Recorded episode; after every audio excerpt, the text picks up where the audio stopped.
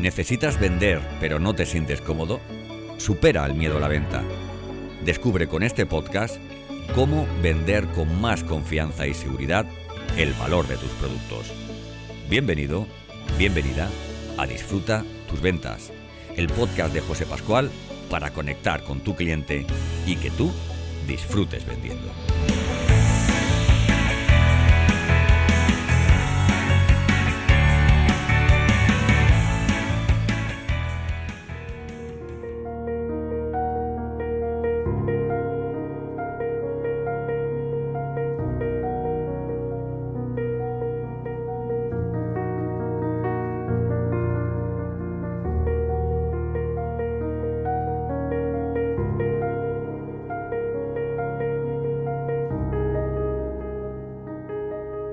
Muerte de su madre en 1895, Gabriele fue abandonada por su padre junto a sus hermanas en el orfanato convento de Aguacine.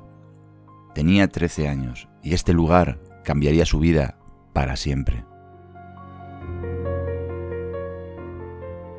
Fueron años de tremenda dureza, pero Gabriele contaba con un carácter extraordinario que le permitió desafiar la vida. Con el paso de los años, su mirada se convirtió en carismática y su talento natural para entender la belleza comenzó a ser visible para todo el mundo. Rápidamente le permitió comenzar a trabajar en lo que más amaba.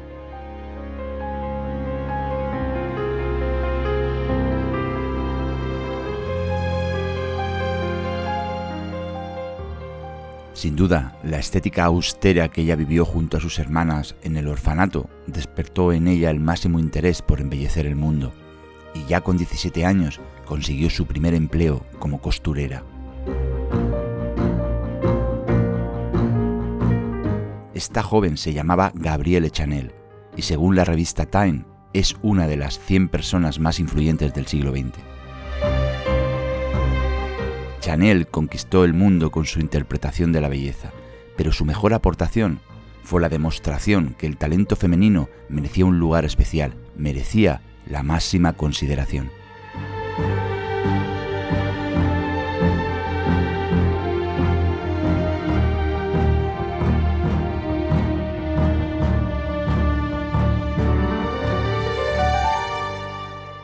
Coco Chanel, como terminó siendo conocida, fue una mujer que empoderó y empujó a millones de mujeres a luchar por sus sueños, a mostrarse tal y como eran, sin prejuicios, con ambición.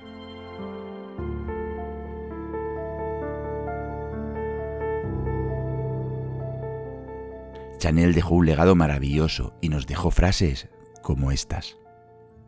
Mi vida no me agradaba, por lo que creé mi vida. ¿Cuántas preocupaciones desaparecen cuando se decide ser alguien en vez de algo. Una mujer no tiene que ser bella, tiene que creérselo. La belleza comienza en el instante en el que decides ser tú misma.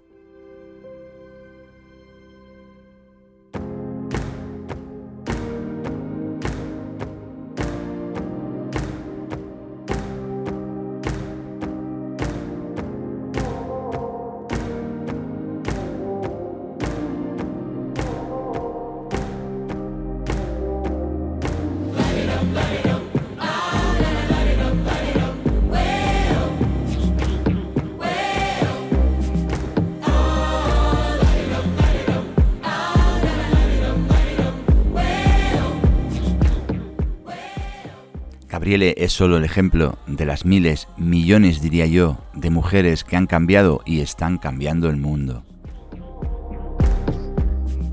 Hoy todos convivimos con mujeres que destacan, que brillan de forma extraordinaria, mujeres que tan pronto se les ha permitido ser visibles, han comenzado a deslumbrar a la sociedad.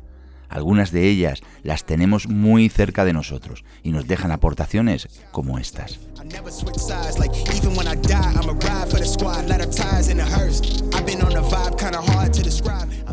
Tenía un sueño que hace mucho que quería cumplir, que era ser mi propia jefa, Ana Nieto.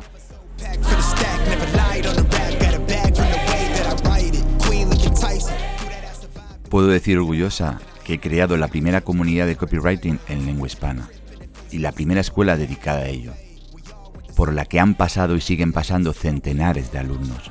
Maider Tomasena.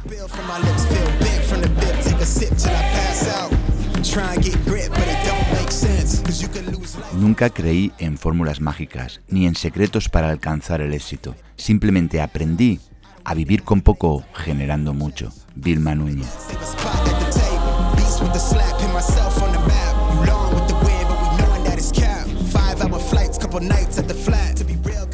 Afortunadamente son muchos los ejemplos que podríamos poner, muchas las mujeres que están inspirando a otras mujeres a salir y fuera a comerse el mundo. Y entre ellas está una mujer absolutamente brillante. Hoy vamos a conversar con Olga Jiménez.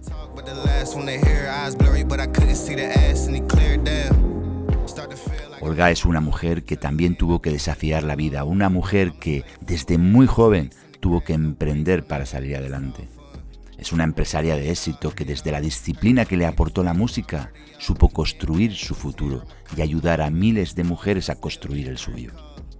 Olga es experta en ventas y liderazgo y es autora del libro La jefa eres tú, un libro que ha conseguido ser número uno en Amazon en muchas ocasiones.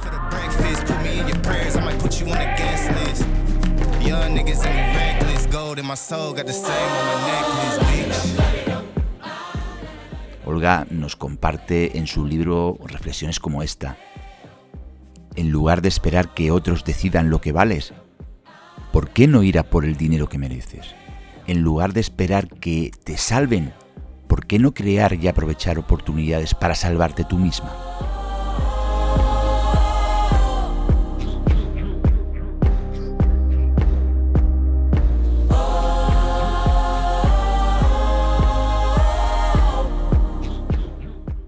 Sin duda, hoy vamos a conocer una mujer inspiradora que nos va a ofrecer una mirada distinta, una forma diferente de ver las ventas.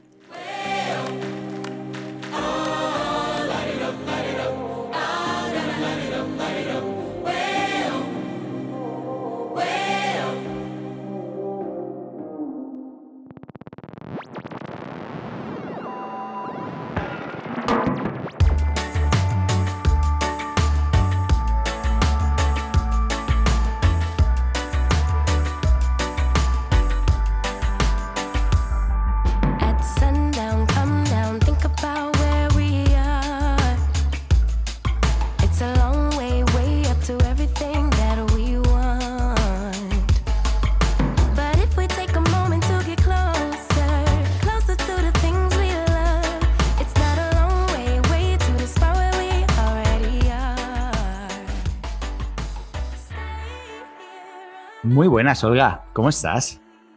Muy bien, José, aquí encantada, encantada de estar aquí contigo.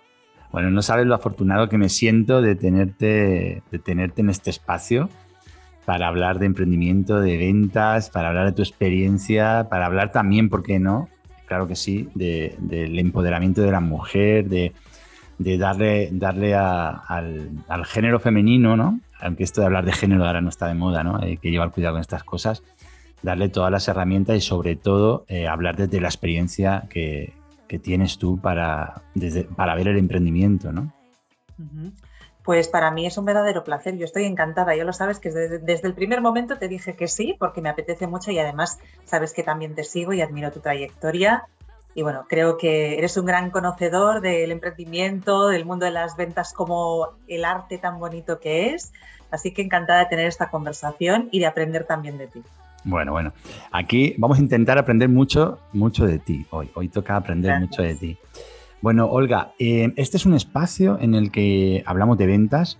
Tú eres una experta en ventas, claro que sí. Después de 20 años de trayectoria es poner un negocio a la altura que lo has puesto. Eres empresaria eh, y, también eh, entiendes mucho de liderazgo, ¿no? Entonces, este es un espacio en el que la idea es eh, servir de inspiración, aportar tips, eh, aportar ideas, cosas que puedan eh, ser útiles para las personas que están emprendiendo, para las personas que se, encuentran ahora mismo en un desafío profesional, incluso en una reinvención personal. Y me gustaría que nos contaras un poco, que te presentaras y nos hablaras un poco de tu background, porque a mí particularmente, ahora hablaremos de dónde estás, pero me interesa mucho más el recorrido de las personas que el lugar donde se encuentran, ¿no? Entonces, ¿Quién es Olga? Cuéntanos un poquito. Bueno, pues mira, eh, yo soy Olga Jiménez Montané, llevo 20 años en el mundo de los negocios, pero antes me dedicaba a una cosa completamente diferente, porque yo me licencié en guitarra clásica en el Conservatorio del Liceo, es decir, que eh, mi formación es de músico, nada que ver con lo que yo hago ahora.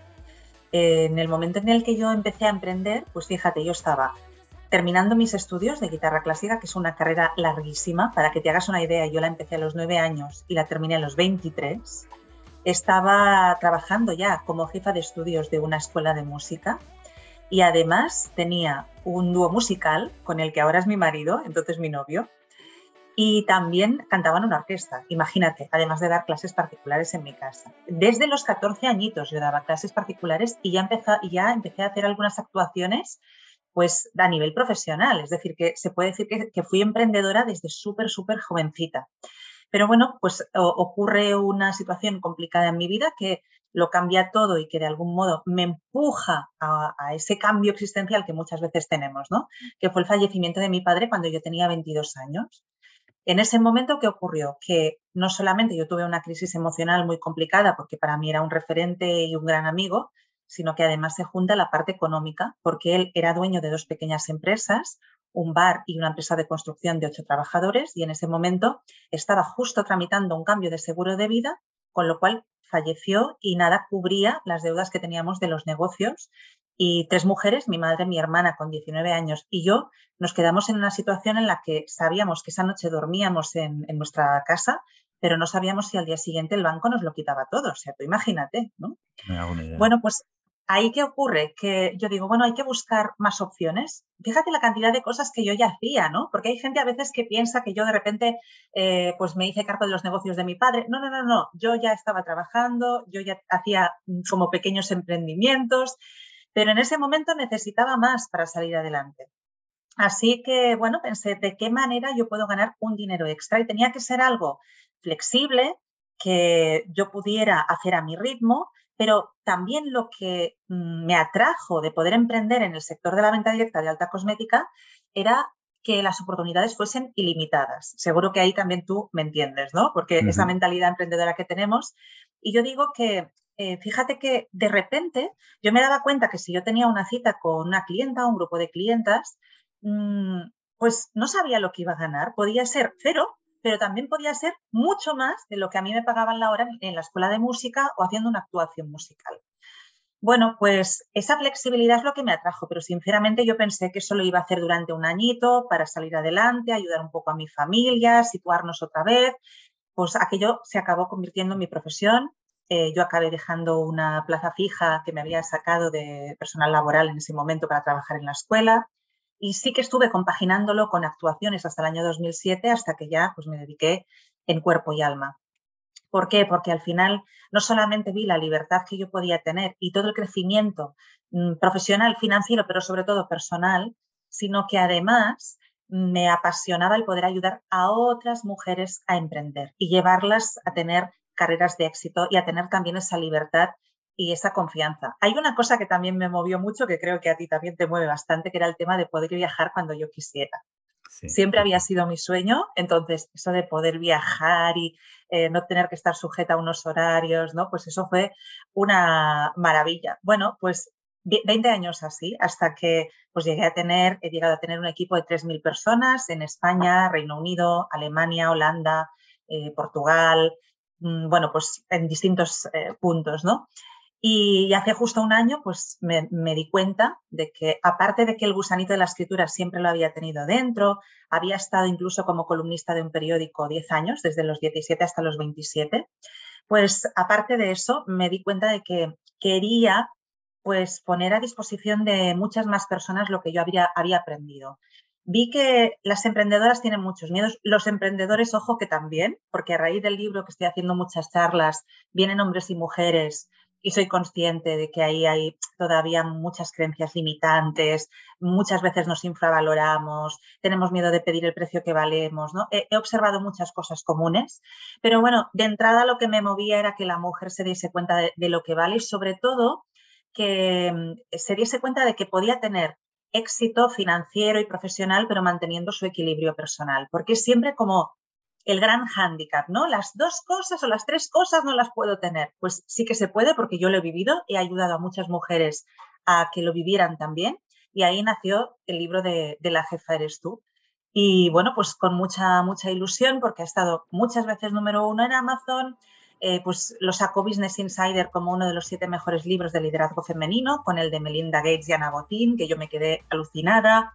Hace poco pues me han sacado en Mujeres a Seguir. Pero bueno, la ilusión, yo sé que tú me entiendes también, José, ya más allá de todo eso, que al final te sirve para que la gente vea que puede confiar en ti, es los mensajes que me llegan de las lectoras que me dicen, gracias a ti, pues voy a apostar por mi sueño, o ahora pues había unas chicas en Mallorca donde hice una presentación que ese día se levantaron de la silla y han decidido montar su proyecto de, peluquería también y ya me están haciendo preguntas.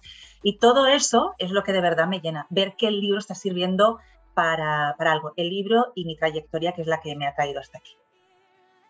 Eh, no sé por dónde empezar porque tengo, tengo un montón de ideas para, preguntarte, pero resulta, o sea, yo, he leído tu libro con, mm, bueno, lo he leído dos veces, una lo leí al principio cuando lo sacaste y luego lo he, lo he releído ahora, ¿no? Y sí que es cierto que mm, tienes muchísimas ideas, muchísimas píldoras, es, un, es un, no sé, es una pastilla de energía, eh, sobre todo de seguridad. Tú precisamente en tu libro hablas del efecto que generan los demás cuando, nos, cuando creen, creen en nosotros, ¿no?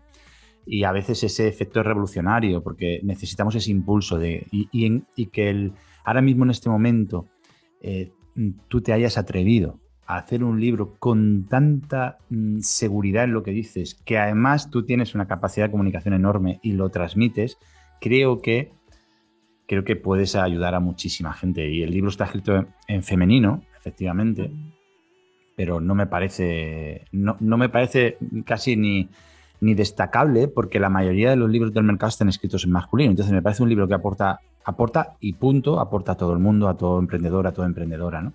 Entonces, yo eh, quiero empezar a hacerte eh, una serie de preguntas relacionadas con el emprendimiento, que es un poco a lo que tú apuestas con ese libro, a que las personas nos levantemos de la silla y nos pongamos en marcha, nos, pongamos a, luchar por nuestros sueños. Tú hablas en el libro de, caer un poco, en, ser un poco yonki de la formación, ¿no? Ahora mismo, esa, rueda del hámster donde nos ponemos todos a, formarnos, a, estudiar, a reestudiar, el desarrollo personal, que es una palabra muy bonita en la que yo creo mucho, pero que también hay que ponerla en equilibrio con la vida. Entonces, hay un momento en el que hay que pasar a la acción. Las personas hay un momento, y, de hecho la formación solo tiene sentido si la, si la ponemos en, marcha, ¿no? ¿En qué momento, Olga, eh, Tú me has contado un poco la raíz de, la energía ¿no? que te llevó a hacer, pero hay un momento en el que tú descubres ese mundo de la cosmética y qué fue lo que te hizo sentir que tenías la claridad suficiente para emprender, porque yo quiero aterrizar un poquito ciertos conceptos porque las personas cuando estamos en ese proceso yo creo que estamos en un mar de dudas, ¿no? Entonces también ponernos, empatizar con lo que puede estar sintiendo ese emprendedor que está en un mar de dudas, que a lo mejor está empleado por cuenta ajena, que tiene que tomar la decisión. ¿Qué notaste? ¿Qué sentiste? ¿Qué fue lo que te llevó a decir, tengo la claridad suficiente para lanzarme? Bueno, pues mira, es que no tenía otra opción, José. En ese momento fue eso. Es decir, fíjate que en el libro yo cuento una anécdota que escuchó una vez a una abuelita, ¿no? Que decía que ella hacía contrabando de tabaco entre Andorra y Cataluña cuando era jovencita. En ese momento, pues fíjate si la hubieran pillado, ¿no? Y el periodista le preguntaba, ¿y usted no tenía miedo? Y ella dijo, cuando hay hambre, no hay miedo. bueno, pues yo ya había intentado emprender en, la cosmética tres años antes, pero fíjate, ¿eh? qué curioso, a, a ti y a mí que nos encantan las ventas, pues yo con 19 años, a pesar de que el mundo de la cosmética me encantaba, tenía una mentalidad emprendedora, era muy joven, es verdad, dentro de mí tenía ese concepto que hay gente mm, pues que a sus 50 y 60 todavía lo tiene, que es que vender es algo malo, ¿no? La venta es algo malo, parece que estás intentando Sí, hay mucha gente que lo tiene. Nosotros ahora lo vemos como algo precioso, que es adaptarte a las necesidades del otro, ser un solucionador pero en ese momento era como me estoy intentando aprovechar de los demás, eh, eh, yo no quiero obligar a nadie, yo no quiero endosar nada a nadie, ¿no? Y, bueno, a pesar de que no me fue mal ese intento, es como que todas esas voces me hicieron parar. Pero claro, cuando falleció mi padre, yo dije, bueno, es que ahora, o sea, o lo hago o lo hago. No tenía claridad para emprender, no tenía ninguna. Te puedo decir que prácticamente sin haber recibido ninguna formación por parte de la empresa, me puse ya en acción y la primera semana ya gané dinero. Recuerdo que em, en mi primera cita de ventas, mm, yo lo que hago es asesoramiento, ¿no? enseño cómo utilizar los cosméticos y ahí se produce la venta. Pues mm, gané 50 euros en una hora, que era lo que yo tardaba en ganar pues, una jornada laboral, y en mi segunda cita de ventas gané 250, que era mi sueldo de una semana. Entonces ahí me entró más claridad. Claro. Porque dije, madre mía, Em, bueno, pues fíjate, no, tenía otra opción. Se me pasaron los miedos porque había una razón poderosa para poderlo hacer. Y yo creo que cualquier emprendedor o emprendedora no va a emprender si no tiene una razón poderosa para hacerlo. Fíjate tú y yo que somos autores, seguro que a ti te pasó, ¿no? Cuando encuentras tu razón para escribir el libro y a quién vas a ayudar y por qué quieres hacerlo es cuando se pone en marcha todo el proceso y todo el engranaje. Pues yo creo que con el emprendimiento lo mismo. También es verdad que yo, por ejemplo, soy muy partidaria de no hacer cambios drásticos. Es decir, yo tenía un trabajo y lo mantuve, mira, en mi caso personal lo mantuve tres años. Entonces, sí que es verdad que mientras estaba emprendiendo y trabajando, hubo días, como yo digo, que me comí un bocadillo en el coche, que hice llamadas mm, por la noche muy tarde, que, bueno, pues me esforcé, hubo días que dormí poco. Es verdad que en esos tres años quizás dos fueron más de tanteo y uno de mayor compromiso en el que yo ya quería hacer el cambio. Pero cuando yo ya quería dejar mi, trabajo, pues fue un año de esfuerzo, un año, como decimos muchas veces en el emprendimiento, ¿no? Quizás eh, merece la pena vivir un año como nadie quiere para poder vivir toda tu vida como nadie puede. Pues de ahí viene un poco la claridad. Sí, y, eh, lo quiero enlazar con otra idea que, tú también comentas en, tu libro, ¿no? Eh, y es, si quieres conocer el éxito, pregunta qué les ha movido a hacer lo que hacen, ¿no? Esa idea, ¿no? Entonces, claro, eh, de esa fuerza interior eh, o esa fuerza que manifestamos nace de algún, de algún, de algún sitio, de una motivación, una motivación extraordinaria en algún sentido. Entonces, es, cierto que de ahí nace muchas veces el emprendimiento a la fuerza, eh, bueno, te he preguntado esto porque eh, muchas veces la gente quiere dar un salto en su vida, quiere, quiere cambiar su realidad, eh, quiere luchar por algo mejor y, hace falta ese impulso, ¿no? y está muy bien conocer un poco que se puede conseguir las cosas. Em, Olga, mm, tú también reflejas y hablas en tu libro de que lo malo va con lo bueno. Y a mí eso es una cosa que, yo la tengo muy grabada porque hay un, bueno, un amigo, un autor, un, mentor, que, Carlos Roset, que habló mucho, que además es el prologuista de mi libro, que a mí me enseñó una mm. cosa hace muchísimos años y es que, fíjate, lo, aprendí hace muchos años, pero ya, ya madurito, ya tendría mis 30 años y aprendí lo de la dualidad de la vida, lo de la dualidad de la vida, ¿no? Y es que la vida, nos guste más o nos guste menos, es dual. Mm. y, convivimos con lo bueno y con lo malo, con la noche y mm. con el día, con la salud y con la enfermedad, con el amor y con el desamor. Sí, sí, sí. Entonces, ¿esto por qué? ¿Qué importancia tiene en el mundo del emprendimiento, en el mundo de las ventas? Tiene la importancia de que tenemos que ser conscientes que para tener lo bueno a veces hay que pasar por lo malo y que hay que entender esa dualidad en la vida para, para, hacerlo, ¿no? ¿Qué, qué, qué, qué idea transmitirías tú alrededor de, esto? Bueno, pues fíjate, por ejemplo, uno de los mayores miedos que existen en las ventas es el miedo al no. ¿no? Parece que el no es un monstruo con patas tremendo que, que, nos va a comer. Bueno, pues para encontrar los síes hay que estar dispuesto a escuchar muchos noes. Quien más noes escucha, más síes encuentra. Por lo tanto, ¿eso qué quiere decir? Que uno tiene que estar dispuesto, pero también conocer un poco cuáles van a ser las estadísticas dentro de su negocio, ¿no? En cada negocio son diferentes. Yo sé que la gente que vende seguros tiene unas estadísticas que, por ejemplo, en la cosmética son diferentes, pero eso siempre nos va a tranquilizar. Entonces, los promedios y las estadísticas nos van a relajar, pero también mm, yo digo que al final uno mm, va aprendiendo. Por ejemplo, en mi caso personal, recuerdo que cuando empecé en las ventas, un no se quedaba clavado en mi mente y me podía durar días recordar ese rechazo. y además parece que nos están rechazando a nosotros, no al producto. Bueno, ahora, hoy en día, no me acuerdo de los noes, prácticamente solo se fijan en mi mente los síes.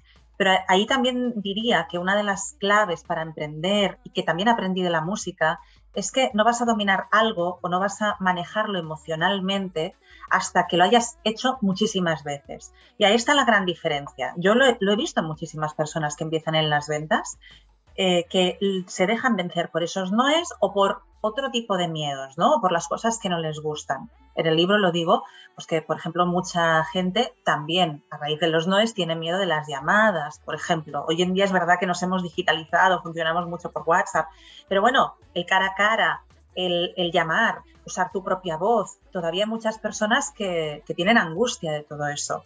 Bueno, yo la tuve, es decir, no puedo decir, uy, yo era súper echada para adelante y vamos, yo cogía el teléfono como Pedro por su casa, no. O sea, yo, por ejemplo, hoy es el día que todavía tengo un día fijo de llamadas, que es los martes. Yo me puse el martes como día de llamar a las clientas y a los clientes, porque era como que, a ver, pensé, el lunes la gente está arrancando la semana, no están muy allá.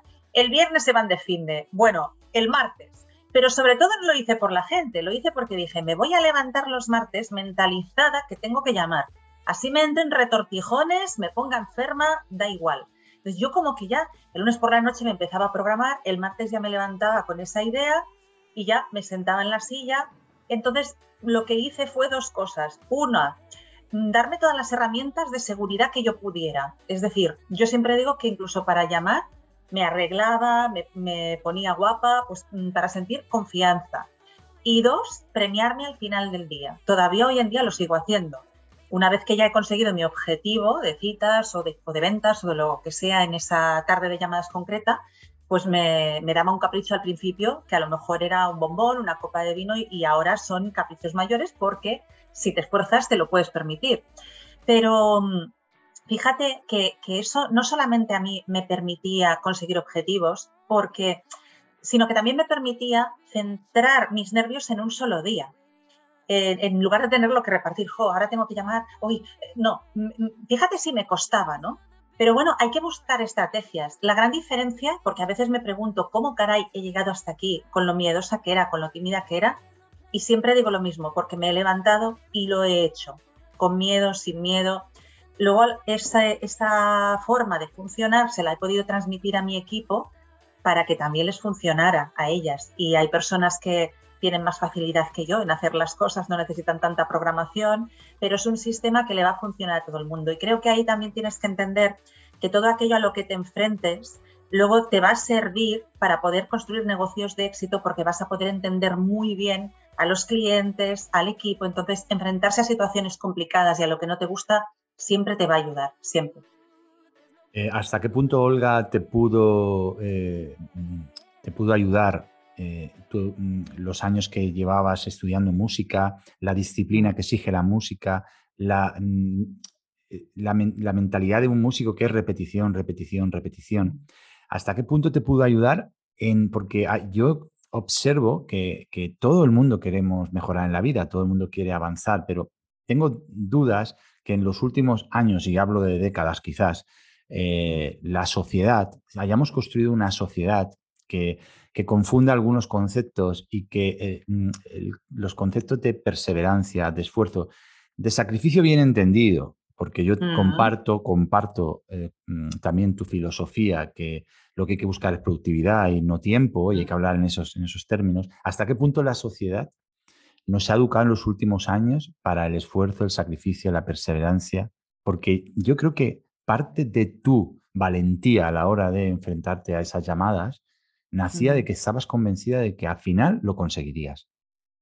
Al final, como, como, como tocar una canción, al final es intentarlo una vez, dos veces, tres veces y al final lo consigues, lo dominas, ¿no? Esa, área. Claro. Sí, estoy de acuerdo. Es que también es dependiendo de cómo concebimos, eh, sí, qué pensamos que es el sacrificio, ¿no? Para mí el sacrificio, pues puede ser, oye, vivir una vida que uno no quiere, tener que renunciar a tus sueños, yo siempre digo, o pagas el precio por tus sueños o pagas el precio por no cumplirlos, pero uno de los dos vas a pagar. Entonces, para mí, repetir hasta conseguir algo no es un sacrificio, porque mm, creo que si tú eres consciente de eso, nunca te vas a sentir fracasado o fracasada, porque yo nunca he vivido ningún error, ningún fallo como un fracaso, ¿no? Que tú también lo cuentas.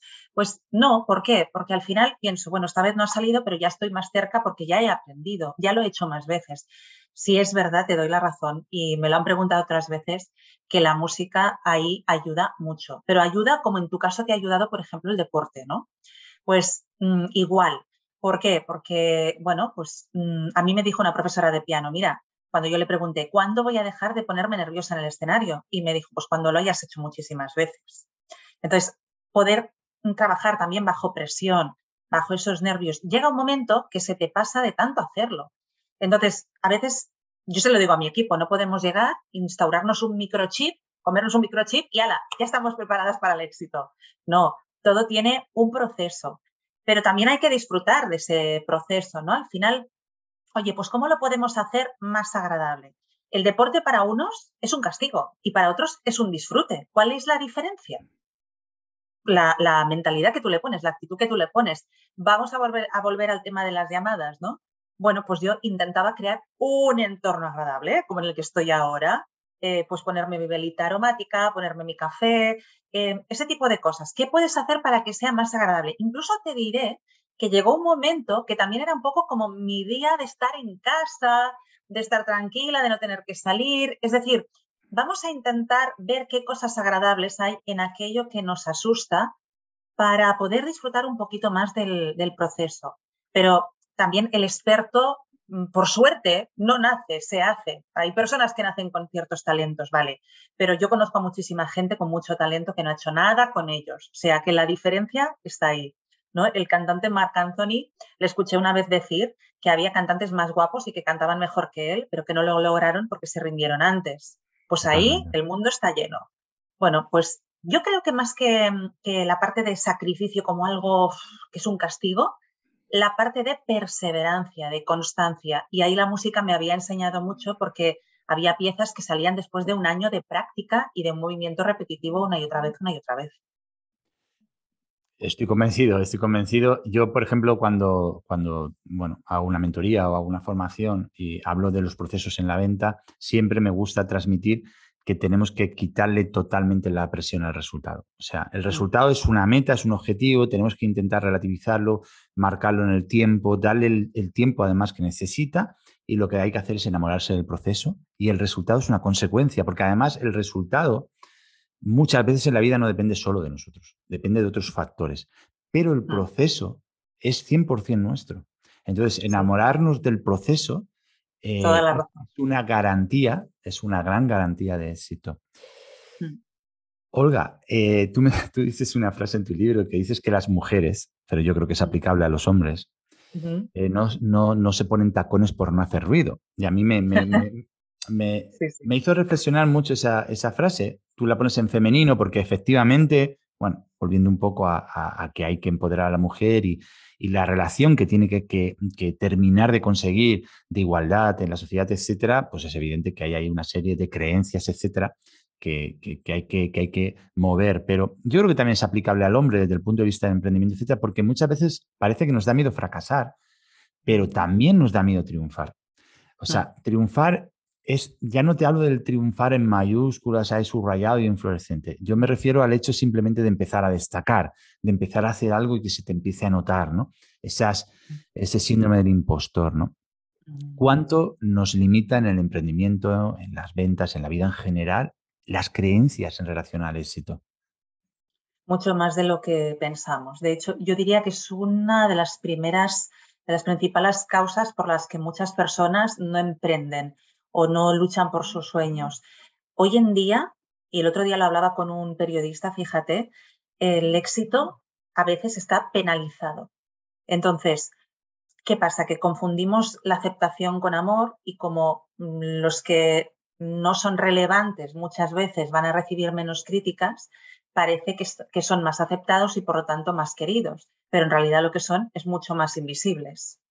Entonces, esto parece que a veces en la mujer se acentúa porque mm, en muchas ocasiones pues está como apoyando a los de su entorno para que brillen, ¿no? Que brillen mis hijos, ¿no? Yo me quedo atrás. pues no, yo siempre digo, al final si tú eres un ejemplo para tus hijos, ellos se van a sentir más capaces cuando lo hagan y no se van a esconder, ¿no? Pero si te han visto esconderte a ti, cuidado, no llames mucho la atención, cuidado, no te metas en líos, ¿no? Cuidado. Bueno, pues, ¿qué pasa? Que yo creo que también hoy en día mm, las personas que, merecen la pena también a veces sufren un poco del tema de las envidias, pero ahí, ahí hay que saberlo gestionar, ¿no? hay muchos tipos de envidia, está, bueno, o principalmente dos, vamos a llamar, ¿no? La envidia mala y la envidia sana. Para mí la gran diferencia es que la envidia sana es, me gustaría ser como tú, te admiro, quiero seguir tus pasos, quiero aprender de ti, y la otra es la que voy a intentar rebajarte, hacerte sentir mal, que pierdas tu confianza y tu seguridad para que aunque yo no esté dispuesto a hacer nada, pues me quede como por encima, ¿no? Que eso es mm, tremendo y también está dentro de las relaciones tóxicas e incluso el maltrato. Bueno, ahí tenemos que hacer un esfuerzo por romper esa rueda. Yo, fíjate, esta mañana una persona de mi equipo que es una número uno, ¿no? Es una top, pues fíjate que tenía un poco ese sentimiento de me, tengo que esconder, vaya a ser que, ofenda al resto, ¿no? Parece que si, si te haces ver, si tienes éxito, si compartes tus triunfos, si llamas la atención, en el buen sentido siempre, y, por supuesto con humildad, ¿no? Pues, oye, mm, parece que, estás ofendiendo al resto. Bueno, yo creo que al final va a haber una cantidad de gente que siempre se va a sentir ofendida, por lo tanto, hagas lo que hagas, mientras lo hagas con la mejor de las intenciones, mm, hazlo. Pero yo también digo que, en mi caso, yo entendí, primero, que el mundo creo que necesita inspiración, necesita que, que ver que hay personas que se lanzan a la piscina, pero también que yo, en mi mensaje o en mi libro o en, lo que yo cuento, le hablo a esas personas que quieren mm, cumplir sueños, no a las que están todo el día obsesionadas a ver qué está haciendo uno y qué está haciendo el otro, ¿no? Que no compiten contra los demás, sino que compiten contra sí mismos. Entonces creo que ahí tiene que haber una, un entendimiento de la gestión de la crítica y, por ejemplo, programar tu mente y decir, mira, haga lo que haga, me voy a poner en la idea de que al 50% le voy a gustar y al otro 50% no. Y esto, fíjate que es muy difícil, porque el mismo Javier Bardem una vez dijo que acababa de ganar el Oscar y se encuentra una señora en la panadería que le dijo que su última película no le había gustado y ya ese día, pues él se sintió fatal, ¿no? Ya como que le torció el día. Y era una señora y él acababa de ganar el Oscar. Pero cuesta mucho gestionar las críticas. Sin embargo, pues mm, es el único camino para que poco a poco nos vayamos sintiendo capaces y también entender que hoy al final, mientras eres invisible, claro que no recibes ninguna crítica normal, ¿no? Pero esto es como cualquier gran empresa. Siempre va a haber detractores, gente a quien, le va a gustar, gente que no, gente que va a hablar de ti. Bueno, si hablan mal, que sea, mm, pues bueno, a raíz de eso, porque de algún modo mm, les, les da un poquito de rabia tu éxito, pero no porque les hayas dado motivos. Entonces, mientras tú te mantengas con unos principios sólidos y lo que quieras es que muchas otras personas te puedan seguir, eso es lo que yo pienso. Yo no quiero estar ahí eh, en lo más alto, alumbrada por un foco y ser la más brillante. No, yo quiero crear un camino lo suficientemente ancho como para que muchas personas me sigan. Entonces, creo que no hay nada de malo en eso. Y como decía un poema, pues em, el, disminuirse a uno mismo solo para que los demás no se sientan ofendidos no tiene nada que ver con la iluminación.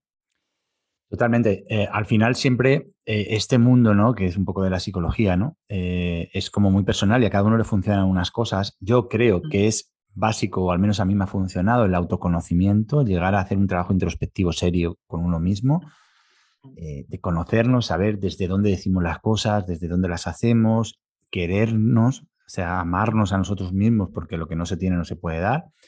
Y a partir de ese, desde ese lugar, empezar a comprender que lo que dicen los demás siempre, siempre, siempre habla más de ellos que de ti. si tú estás convencido. Eso junto a lo que tú bien has dicho, que bueno, que al final la vida también es una cuestión de matemática y estadística, no podemos gustar a todo el mundo, va a haber un porcentaje de gente a la que no vamos a gustar siempre. Y además es química también, ¿no? Porque nos pasa a nosotros, o sea, yo, yo hago esfuerzos a veces por entender por qué una determinada persona me cae mal, lo digo sinceramente, digo, que no, a ver, con el trabajo que yo hago y no lo sé, a veces digo, no sé, esta, persona me genera, ¿no? Y yo creo que también estamos hechos de química y, oye, que, entra dentro de la naturalidad de la vida y no pasa nada. Hay personas con las que te sientes más afines, claro. con las que compartirías tu vida, con las que compartes ideas y, personas con las que no. Y, asumir eso como una realidad dual de la propia vida nos ayuda a seguir adelante y seguir nuestro camino, sobre todo trabajar por nuestras, por nuestras metas, ¿no? A mí hay una cosa de tu libro que te prometo, que no es para hacerte la pelota, si me permite la expresión, pero me, llegó mucho y se lo hice, se lo comenté a mi mujer y ella también se quedó así un poco pensativa, ¿no? Diciendo, pues, qué gran verdad, ¿no? Tú en tu libro hablas de que eh, venimos de una tradición, de una historia en la que nos han educado en que hay que trabajar por, los, por el futuro de nuestros hijos, por el futuro de nuestros hijos, por los sueños de nuestros hijos. ¿no? y, tú haces una analogía maravillosa con, qué, aporta eso y qué aporta ser tú un referente y una inspiración para tus hijos. Es decir, que tus hijos vean que tú alcanzas tus metas, porque esa es, el mejor camino para hacerles ver que ellos también lo pueden conseguir, ¿no? Esa capacidad de ser lo que queremos ver, de, de convertirnos en referentes de, los, de lo que más queremos, me gustó, porque parece como ciertamente un poco obvia, ¿no? Que lo tenemos ahí, pero no es tan obvia. La sociedad y la cultura en la que hemos crecido es otra. Entonces, ¿qué, reflexión más bonita, Olga, me gustó mucho. Muchas gracias, me alegro de que te gustara. Además, te, voy a decir que era un, capítulo em, al que yo le tenía un pelín de miedo, porque decía, ostras, ¿va a ser esto demasiado duro para los demás escucharlo? ¿No? Pero yo pensé, no, yo sé, pues lo que tú decías antes, desde qué lugar lo estoy contando esto. Entonces, mm, fíjate, muchas veces lo he explicado siempre con el permiso de mi madre, que yo lo cuento. Eh, mi madre pues se dedicó a cuidarnos a, a, mi hermana, a mí, a cuidar de la casa, no hacer pequeños trabajitos, pero sin embargo yo valoraba más el tiempo con mi padre porque tenía menos tiempo con él. Entonces, a veces creemos que porque pasemos más tiempo con nuestros hijos nos van a valorar más, no es así. Pero por otro lado, también yo he visto a muchas mujeres y hombres que de repente se esfuerzan por ser un referente, tener éxito, ¿no? Tienen hijos, dejan de esforzarse y ya el esfuerzo está centrado en que los hijos sean un referente, tengan éxito. Y esos hijos hacen lo mismo. Al final, nadie llega donde quiere. Todo el mundo está pensando, jo, que los sueños que me han quedado por cumplir los puedan cumplir mis hijos. Bueno, mm. pero si es que si los metes en esa rueda, esto va a ser una rueda sin fin. Y al final nadie va a cumplir sus sueños. Entonces, ahí es donde yo también contaba pues lo de, lo de mi suegra, ¿no? que ya, ya no está con nosotros, pero fue una mujer, tuve mucha suerte con mi suegra, era una mujer eh, maravillosa que había tenido una pequeña tiendecita y cuatro hijos. Entonces, yo veía cómo mi marido siempre contaba que con seis añitos se hacía la merienda, nunca había puesto en duda el papel de la mujer, siempre lo había valorado muchísimo. Entonces, él aprendió eso, todo eso del ejemplo, ¿no? Pero a, a la hora de los sueños, fíjate, Siempre decimos, como líderes, ¿no? Si llevamos equipos, oye, pues no te esfuerces en decirle a tu equipo lo que tiene que hacer, que aprendan mientras tú lo haces. Para mí, el ejemplo es fundamental, es la primera clave del liderazgo. O sea, hay tres formas de liderar para tener éxito, con el ejemplo, con el ejemplo y con el ejemplo. Totalmente, y no hay más. Totalmente, totalmente, Olga. Además, es, esa, esa, expresión que, que, bueno, un amigo también, Jorge Inda, dice mucho, sé lo que quieres ver, eh, esa, eh, sé lo que quieres ver, ¿no? Y, esa, esa idea me parece, me parece muy interesante cómo la hilastes, cómo la defiendes y, me parece también muy inspiradora para, sacar, eh, para cambiar creencias, ¿no? Estamos ahí al, vínculo, ¿no? De mm, paternalista o, de, la, propia, los, los padres las mujeres todavía más, que vamos a decir, ¿no? Pues que, parece que, llevan en el ADN que lo primero, lo primero, lo primero, lo primero en mayúsculas son sus hijos, que es verdad, pero eso no puede tampoco, no tiene por qué limitar lo que, lo que podemos hacer en la vida. Sobre todo porque hay otra cosa que te la he, ya no sé si te la he escuchado, te la he leído y que también me identifico totalmente con ella, y es que tú hablas de la caducidad de todo, ¿no? De la caducidad de nosotros y de los que nos rodean. Y eh, ser sensibles a esa realidad y tenerla presente todos los días nos hace mm, aferrarnos más a estas ideas. Completamente.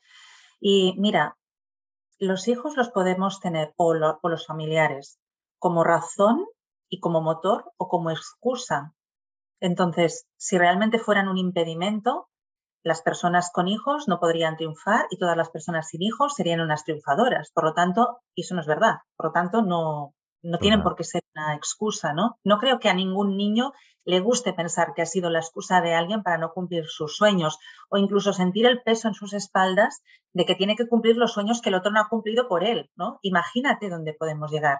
¿Que en nuestra genética está eso? Claro que sí. Eh, está claro que lo hacemos por la supervivencia de la especie.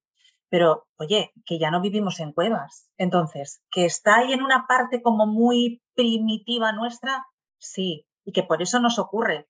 Pero nosotros tenemos hoy en día ya la capacidad de discernir eso, de, como tú decías, poder trabajar nuestra mentalidad, nuestra forma de pensar para poder mejorar la sociedad y empujarnos unos a otros. Y al final ahí también hay un avance, ¿no? Y por eso el libro yo lo escribí en femenino, pues precisamente por lo que tú decías, que yo había aprendido de infinidad de libros escritos en masculino. Yo pensé, si a mí me han ayudado, pues en esta ocasión me apetece hablar desde esa voz en femenino, pero también creo que lo que vengo a hacer con el libro es un poco romper esos paradigmas que a veces nos impiden avanzar juntos. Y esto lo, tenemos que hacer ambos sexos, ¿no? Hombres y mujeres, porque al final nos beneficia a todos. Totalmente. Además, tienes la valentía en el libro, porque yo creo que es un libro valiente. ¿eh? Yo creo que has tocado temas ahí con, con mucho desparpajo, con mucha naturalidad y sin importarte las reacciones que puedan generar algunas cosas, algunas ideas. Por ejemplo, tú en tu libro hablas ¿no? de, liderar en femenino, pero hablas desde ese punto de vista también hormonal, de cómo son eh,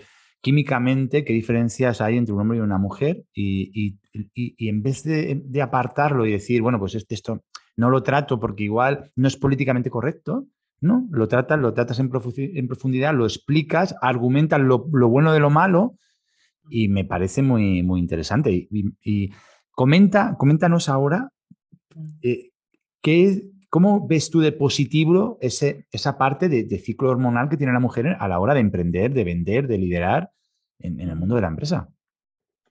Sí, pues es verdad. Mira, es que toda esa parte de las hormonas parece que es como un tabú y que la tenemos que esconder porque es como que estamos en desventaja. Y eso es verdad que en los años 80, 90 todavía se veía, ¿no? Es como que ya tienes la regla, ¿no? Ya tienes el día cruzado. Hoy en día empieza a ser políticamente incorrecto, pero todavía podemos llevar un poco esas creencias, incluso a veces las mismas mujeres, ¿no? Bueno, ¿qué es lo bueno del ciclo hormonal? Porque a mí personalmente me afectó mucho. Yo, eh, pues mi primera regla vino con 11 añitos y creo que tampoco mentalmente estaba muy preparada para entender no lo que era la regla, sino cómo me iba a afectar emocionalmente y me costó muchísimo llegar a gestionarlo hasta el punto que llegué a maldecir haber nacido mujer, ¿no? Eso no puede ser. Entonces, pues bueno, es una característica de las mujeres y eso sí que no lo vamos a cambiar. Con lo cual, ¿cómo lo podemos poner de nuestra parte? Y fíjate que ahí también yo tenía mis ciertos temores ¿no? a la hora de tratar este tema, pero es que algunas personas me dijeron, es que te animamos a contarlo porque es que lo necesitamos que lo cuentes, ¿no? Yo pensé, bueno, pues si puedo ayudar, pues eh, ahí estamos. Cuando sentimos que ayudamos, también perdemos un poco el miedo. Eso también es muy bueno, ¿no? Bueno, pues mira, el, ciclo hormonal tiene las fases de apertura y las fases de, recogimiento. Entonces, en la fase de apertura, que normalmente es después de, la regla, es como que nos sentimos mucho más eufóricas, nos sentimos mucho más guapas, estamos como, tenemos mucha más seguridad, estamos hacia afuera. Y en las fases de recogimiento estamos como con ganas de cuidarnos más, de no ver a tanta gente, eh, estamos más reflexivas. Entonces, eh, ¿Hay una parte buena, una parte mala? No. Digamos que, las dos partes tienen fortalezas. Por ejemplo, en la medida de lo posible. Yo siempre digo que esto en la medida de lo posible. Pues todo lo que sean eventos, citas de ventas, eh, si se pueden poner en fases de apertura, generalmente va a ser mejor y todo lo que pueda ser mm, tareas administrativas, reflexión, análisis, eh, planificación en las fases de recogimiento.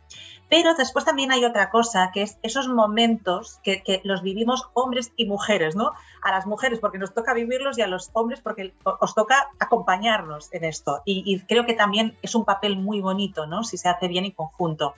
Cuando tenemos esos momentos de días negros que lo vemos todo fatal, y, ahí es porque las hormonas nos están jugando una mala pasada. Pero es una gran oportunidad porque afloran los conflictos sin resolver.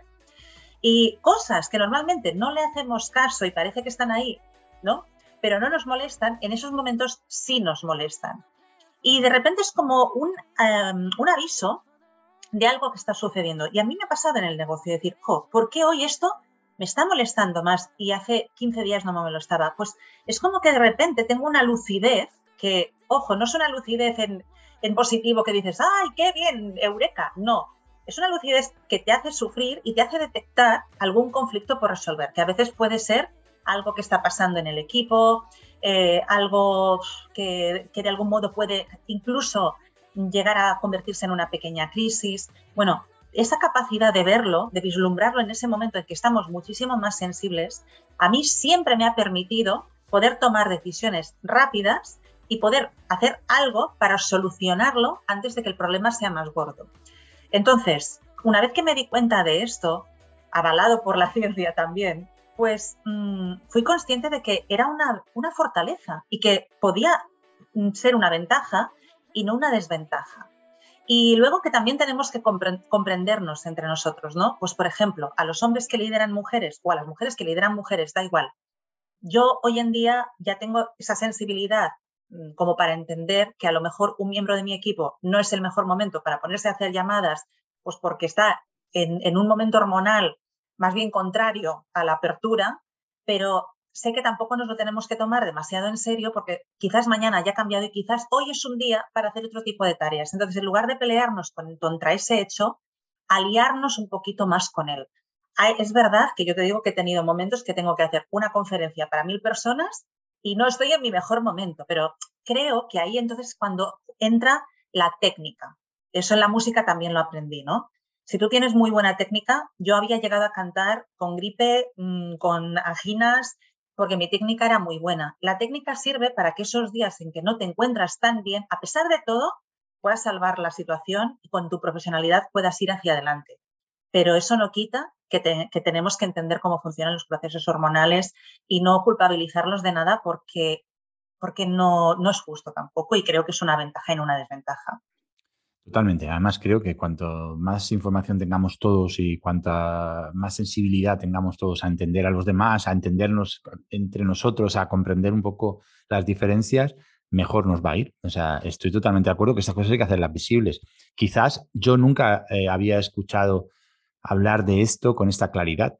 Siempre, bueno, pues existía ahí esa, esa, bueno, esa idea, ¿no? De que las mujeres teníais momentos difíciles, y, mm. pero bueno, es una manera de ver eso en positivo.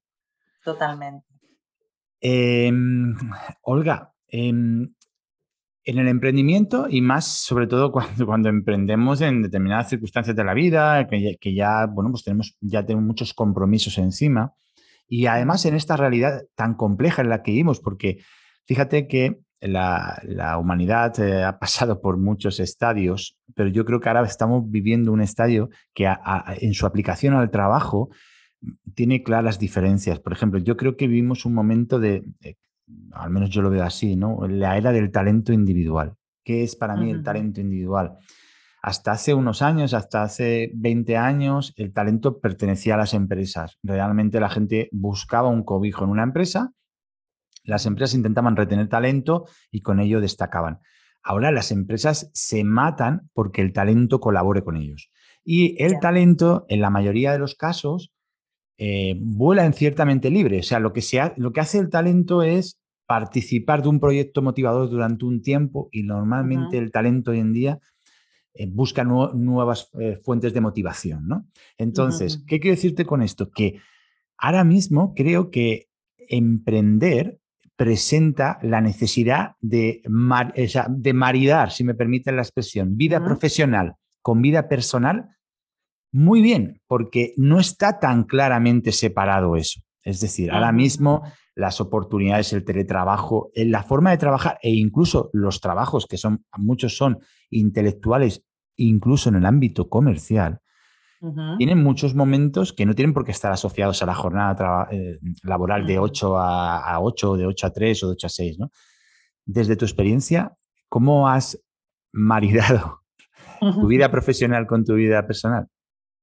Pues mira, esta mañana precisamente estaba haciendo seguimiento a mi equipo y, le decía a, una de las personas a las que he llamado, bueno, pues aquí estoy llamándote mientras hago mis 10.000 pasos. Pero es que hacía un ratito que le había dicho, oye, luego escucho tu audio porque estoy en la peluquería, ¿no? Y claro, la llamo y me dice, qué bien te lo montas y qué bien vives. y yo le decía, vamos a ver, yo en la peluquería estaba tan ricamente haciendo un poquito de trabajo de oficina, o sea, estaba ahí pues eh, delegando algunas cositas en, mi asistente, estaba contestando algunos emails, no todo el rato, no todo el rato. Después, eh, aprovecho mucho los tiempos muertos, es decir, si yo mm, quiero hacer 10.000 pasos, se puede ver de, las dos maneras, ¿no? Yo quiero hacer 10.000 pasos todos los días porque para mí el deporte es muy importante, como para ti, ¿no? El entrenar, estar sana, saludable. Pues oye, o bien aprovecho esos 10.000 pasos para hacer llamadas, o bien yo lo que veo es, ¿por qué voy a hacer llamadas sentada en mi despacho cuando las puedo hacer andando? ¿No? Y ¿sabes lo que ha pasado? Que de repente cuando le digo a mi equipo, eh, te estoy llamando mientras hago los 10.000 pasos, oye, al mes siguiente están ellas también haciendo los 10.000 pasos mientras hablan conmigo. Es decir, que al final se genera como un ejemplo positivo saludable, ¿no? Entonces, yo lo de usar los tiempos muertos lo hago muchísimo. Los tiempos muertos para mí son esos tiempos en los que, em, digamos que tu cuerpo está ocupado, podemos decir, pero tu mente está libre, ¿no? Eh, o, mientras, por ejemplo, mm, ¿qué te diré yo? Mientras yo me estoy maquillando, estoy desayunando, intento escuchar pues eso, podcast o aprender idiomas. Pero también lo de mezclar ocio y negocio. Al principio, cuando yo tenía que viajar, viajaba sola por negocios. Al final cuando viajas sola o, no, te has planteado alargar el viaje, no digo quizás sola, ¿no? Porque ahora es, verdad que viajo casi siempre con mi marido, que también es emprendedor, pero ya no tanto por, por, ir sola o acompañada, sino porque yo iba pensando en que era un viaje de negocios. Entonces, acababa pidiendo algo al servicio de habitaciones, ver la ciudad, muchas veces pim pam, no, hasta que llegó un momento que dije, madre mía, pero ¿por qué no voy a aprovechar? Pues ya que estoy allí, y conozco el sitio, conozco la ciudad, ¿no? Pues ahora me han invitado a una conferencia en Vigo. Oye, pues hacía mucho tiempo que tenía ganas de visitar las Islas Cíes, pues me voy un par de días antes y las visito. Entonces, esto hace que tú siempre estés como emocionada, ¿no? En mi caso, mucha gente me dice, es que no paras. Y yo digo, ojo, pues tengo una sensación de descansar tanto, a pesar de que estoy muy activa. Pero también eso lo tienes que aprender, porque parece que hemos venido a la tierra a sufrir. Es un poco esta educación que nos han dado, a veces viene de, la cultura, de la tradición o a veces de la religión, ¿no? Pues mm, no, si no sufres, no tiene mérito lo que estás consiguiendo. Pues yo creo que tenemos que hacerlo a todo lo más agradable que podamos. Y no estoy hablando de cosas que tengan que costar dinero, ¿eh? Simplemente, fíjate, la tontería de que yo a veces trabajo en, este despacho en el que estoy muy a gusto, pero a veces le doy una oportunidad al sofá también. Entonces, estoy tan ricamente con mi ordenador o a la terraza, ¿no? O, a trabajar desde la playa. Eh, y por qué no quedar con una clienta, pues en lugar de quedar en un sitio aburrido, pues quedar en un sitio bonito. Entonces, todas esas cosas es como que nos van motivando y van enlazando. Y también creo que es muy importante ser uno mismo, es decir, mantener tu rol profesional, pero permitirte ser quien eres, porque yo creo que, por ejemplo, en tu caso, que has sido siempre el número uno eh, en ventas, ¿no? Pues es así, que ahí tenemos, por eso te decía, tenemos mucho que aprender, ¿no? El pues, número uno no eh, sé, te voy a puntualizar porque eso es el número de uno. Los mejores. eso es, bueno, ahí, ahí vale, medio te lo compro. el número uno. Bueno, de los mejores donde has estado. Entonces, eh, se nota y está claro que si no fueras una persona genuina, pues mm, eso no sucede, esto es así. Entonces, creo que también nos tenemos que dar ese permiso de ser quien somos, siempre manteniendo una profesionalidad, porque ahí disfrutamos. Y es como, yo a ti te veo y creo que seguramente eso sucede, y esto es muy importante, ¿no? Tratar a los clientes, pues con una cierta amistad, ¿no? Ser amigable, porque entonces no, no es como estar con un cliente, es como estar con un amigo. Entonces, mm, todo eso creo que nos va a ayudar a conciliar vida personal y vida profesional muchísimo mejor. Totalmente. Eh, creo que hay, hay, un trabajo de creencias enormes también. Volvemos un poco a lo de antes. Creo que, tenemos eh, marcado a fuego como, como las reses que solamente podemos salir adelante en la vida sufriendo, sufriendo, sufriendo. Nos metemos en los trabajos, en el emprendimiento y cuando nos vamos a dar cuenta llevamos un montón de años eh, bueno, muy agobiados, sin vivir la vida, etcétera. Eh, y yo creo que no debe ser así y que además no es lo que debemos de, perseguir y que además creo que tienen que formar parte de nuestro plan de vuelo. Nuestro plan de vuelo tiene que tener claro que hay un momento en que necesitamos máxima potencia para elevar nuestro proyecto, máxima potencia. Hay otro momento en el que es de velocidad de crucero y ahí hay que encontrar el equilibrio, el mm. equilibrio vital. Y también algo que yo aprendí cuando cerré mi, negocio, cuando sufrí la crisis del 2008, es que hay que tener un plan para aterrizar el avión. Hay que tener un plan. Pero bueno, ahora no voy a entrar en la parte de aterrizaje, sino en la parte de crucero, es donde las creencias tienen que trabajar a favor nuestro y tenemos que ser capaces, yo te cuento algunos, algunos secretillos, ¿no? A mí, por ejemplo, durante una época me gustaba mucho, me gustaba, me sigue gustando, ahora juego menos, pero jugaba al pádel. Pues mm. conocí algunos clubs de, de pádel donde tú podías reservar, reservar partida en los chats de WhatsApp, como yo reservo aquí en mi población donde vivo. Y si iba a Valencia y yo me calculaba mis dos o tres días que iba a trabajar allí, me buscaba un hueco para jugar al pádel con gente que no conocía en el chat. Pero era mi premio. A las 7 de la tarde tenía mi partidita de pádel y no era meterme en un hotel a aburrirme, ¿no? Claro. O por ejemplo a Mallorca que viajo, y me gusta mucho la bicicleta, a Mallorca que viajo, Mallorca por trabajo, pero Mallorca es un paraíso ciclista. Entonces, pues está la Tramontana, hay un montón de hoteles que alquilan bicicletas. Te puedes eh, buscar un poquito la vida para a lo mejor alargar ese mediodía para que esa mañana del viernes te vas a subir en bicicleta a un puerto y vuelves hecho, vuelves de haber hecho tu trabajo y nuevo. A ver, son secretillos que a veces no se pueden decir porque da la sensación de que de que, bueno, pues de que no trabajas, pero no es cierta, porque pensar eso forma parte de las creencias, que tenemos esas creencias que nos limitan y hay que buscar que cuando estamos en crucero, eh, tiene que haber un equilibrio entre la vida profesional, la vida personal, el ocio, la mente, la distracción, todo eso tiene que estar en equilibrio. Mira, estoy de acuerdo y además sabes que creo que es muy importante que las personas quieran ser como tú. Y si te ven agobiado, a ver, yo en mi caso siempre digo que vendo cosmética, pero vendo estilo de vida también. Eso por un lado, pero incluso a un vendedor que no venda estilo de vida, el cliente se va a sentir más identificado si quiere ser como él. Y si ve a una persona agobiada, estresada, eh, triste, irritada, mm, comprarle el producto es un poco como comprar esa personalidad. Entonces, tampoco pensemos que, no se puede decir, se puede decir. Eh, y creo que también la sociedad quiere seguir a ese tipo de personas que encuentran un, equilibrio y por lo tanto creo que también los vendedores que muestran de una forma saludable, ¿no? Como lo podemos hacer tú y yo, que, creo que, eh, mira, yo siempre digo, la humildad es, entender que uno no lo sabe todo y que quiere seguir aprendiendo, ¿no? Entonces yo creo que no, no hay vanidad cuando existe ese espíritu.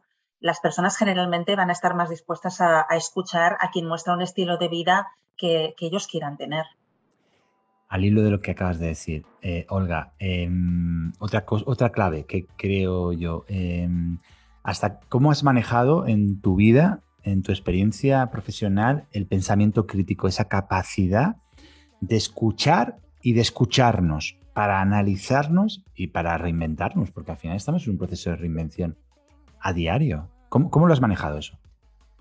Sí, bueno, mira, yo digo, no sé si es eso a lo que te refieres, ¿eh? pero por un lado, yo creo que es importante saber filtrar también, porque nos van a llegar muchos consejos y los consejos, yo digo que eh, se dan o cuando te los piden o cuando es cuestión de vida o muerte. Entonces, ojo con los consejos no, solicitados que, nos llegan muchas veces, porque tampoco sabemos qué, qué intención hay detrás, ¿no? Por lo tanto, vamos a ver hasta qué punto ese consejo lo hemos pedido o no, o si es una cuestión de vida o muerte, o si hay un interés detrás de esa persona para poder ver qué sí, qué no. Luego, también es cierto que cuando yo recibo algún consejo o alguna crítica, mm, siempre intento pararme un momento y ver qué es lo que hay de verdad ahí. Porque generalmente cuando algo nos molesta, hay algo de verdad en eso que estamos recibiendo y que no nos está gustando. Con lo cual, ¿qué podemos hacer? Porque seguramente es una oportunidad de mejora. Totalmente. Y luego también creo que es muy importante prepararnos para responder.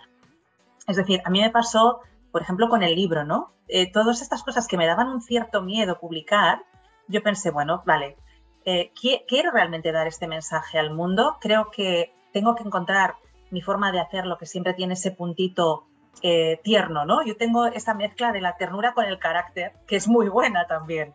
Pero bueno, yo tenía que hacerlo así. Pero por otro lado, cuando qué cosas me da miedo que la gente diga o me pregunte, vale, pues hacer un Q&A, ¿no? O sea, ¿qué posibles preguntas y qué respuestas voy a dar, qué argumentos. Tengo que estar un poco preparada en este sentido. Entonces, no sé si es a eso a lo que te referías sí, eh, No, me, refiero que normalmente las personas estamos en un conflicto permanente entre el pensamiento crítico y el sesgo de confirmación. Es decir, siempre ahí está el equilibrio vital. Es decir, las personas eh, nos cuesta en líneas generales eh, hacer autocrítica, hacer autorreflexión, ponernos en cuestión cómo hacemos las cosas. Nos es mucho más fácil ir a ese sesgo de confirmaciones. Y de hecho esto nos pasa cuando escuchamos a otra persona. Muchas veces eh, escuchamos y si lo que nos dicen no es lo que pensamos, pues dejamos de escuchar, porque lo que buscamos es la confirmación a nuestra idea. Le pedimos opinión a otra persona de algo y en el momento en que no nos dice lo que nosotros estamos esperando que nos diga, que es lo que nosotros pensamos, ya no nos gusta la respuesta, ¿no? Entonces, creo que en el emprendimiento eh, en la vida en general, pero como estamos en un espacio de emprendimiento, es muy importante tener espacios de reflexión y de autocrítica y de, ponernos en cuestión y de ver qué podemos cambiar y saber escuchar y, saber escuchar aunque duela, porque a veces nos dicen... Además, yo siempre digo que las personas que más me han hecho... Eh, me han dolido en los mensajes son mis padres. O sea, mis padres tienen una capacidad enorme para, hacerme daño en ese sentido, pero también para educarme. Y me hicieron cuestionarme tantas cosas a través de preguntas y a través de saberme hacer ver las cosas, que creo que, que ojo, porque estamos, por mucho que empecemos a hacer algo, empecemos a, elevemos el avión y el avión se eleve y, y estemos ya en crucero, pero que, la vida va y viene, como dice Alejandro San, y que y no se detiene, y en cualquier momento las cosas cambian, la realidad cambia. Ahora hemos vivido la crisis de 2008, una pandemia, una guerra ahora en Ucrania que la tenemos aquí al lado de casa. O sea, las cosas pueden cambiar y hay que estar preparados para adaptarnos. ¿no? Y requiere... ahí estoy totalmente de acuerdo. Sí, sí, sí, sí. Mira, mm, por un lado creo que, es importante entender que tú no eres tu negocio, tú eres tú, ¿no? Y que tú vas, vas a, el talento y el éxito están en ti independientemente de lo que estés haciendo en ese momento. Entonces, que nos podemos adaptar. Yo también tuve mi momento de, Dios mío, ¿qué va a pasar cuando empezó la pandemia, por ejemplo? ¿no? Y de repente yo que estaba acostumbrada a dar a probar un producto cosmético, ¿cómo lo hago? Pues oye, empezamos a hacer eh, pues, demostraciones a través de las pantallas en nuestra propia piel en lugar de en la clienta y empezamos a aumentar ventas, ¿no? Pues imagínate. Pero luego también hay algo que, que, yo suelo hacer y ¿sabes lo que pasa? Que en mi caso yo tengo el látigo siempre en la mano y por lo tanto casi no necesito que, haya, que venga otro con un látigo porque yo ya tengo el mío, ¿no? Pero ahí cada uno tiene su forma de ser. Y hay gente de mi equipo que me dice, no, méteme caña, que yo si no, no funciono. Y yo digo, ojo, pues a mí como me metas caña me hundes porque yo ya me la meto yo sola. Pero lo que sí hago muchas veces, que evidentemente es importante escuchar, creo que es importante saber a quién escuchamos, elegir a nuestros mentores y cuando los hemos elegido ahí sí entonces que mm, confianza 100% en lo que nos guste y en los que no. Pero luego yo tengo mi sistema que, que, lo cuento en el libro, que es lo que yo llamo la regla de la página dividida, que es coger una hoja de papel y decir, cosas que hoy he hecho bien y cosas a mejorar para la próxima vez. ¿Por qué? Porque mm, eso me permite, por un lado, yo creo que tenemos que felicitarnos y ser conscientes de lo que hacemos bien, porque si no al final esto es tremendo, ¿no? Pero luego, al, al, apuntar lo que quiero mejorar es como que tengo ganas y me motiva que haya una próxima vez para poder ser mejor. Y también, de algún modo, me descarga, porque si no, yo me fustigo tanto y me culpabilizo tanto que es como que entro en bucle y no puedo salir de ahí, hijo, esto lo tendría que haber hecho mejor. No, pues lo dejo ahí escrito, me lo pongo a lo mejor aquí delante del escritorio para verlo y a la próxima lo tengo en la mente. Y creo que es una buena hoja de ruta para desarrollar eso, el pensamiento crítico, pero sin pasarnos de la raya y saber cómo transformarlo en acción, ¿no? y ahí sí que Ojo, porque también las personas que son muy humildes o que tienen muchas ganas de aprender o que son muy buena gente, a veces caen en el error también de escuchar a todo el mundo. Y, es lo que digo, yo una vez elegido el mentor tienes que ser obediente. Cuando te llega una crítica que te molesta, mira qué hay de verdad en eso, pero tienes que filtrar también. Totalmente. Olga, vamos al terreno de las ventas. Ahora te voy a preguntar por cositas específicas. Eh, tú en tu libro también hablas mucho y me encanta del poder de la escucha, de, lo que implica eso para la otra persona, ¿no? Eh, saber escuchar, saber conversar, saber preguntar, lo es todo en ventas. Todo. Todo.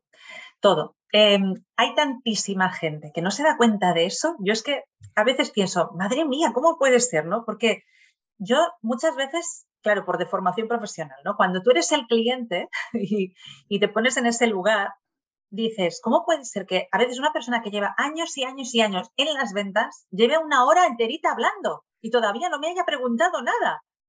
Claro, supongo que todavía nos damos más cuenta de eso y es como, mm".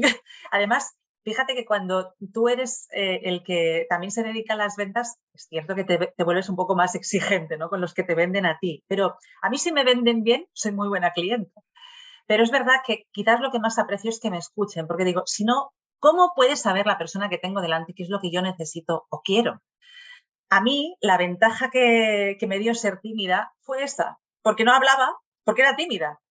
Entonces, cuando empecé en mi negocio, una persona una vez me hizo una broma y dice, es que en nuestro primer viaje, dice, pensaba o que eras muda o que eras extranjera, porque no hablaba. Pero claro, yo preguntaba para no tener que hablar. Y, en ese preguntar, por muchas veces también calmar mis nervios y dar el protagonismo al otro, descubría sus necesidades.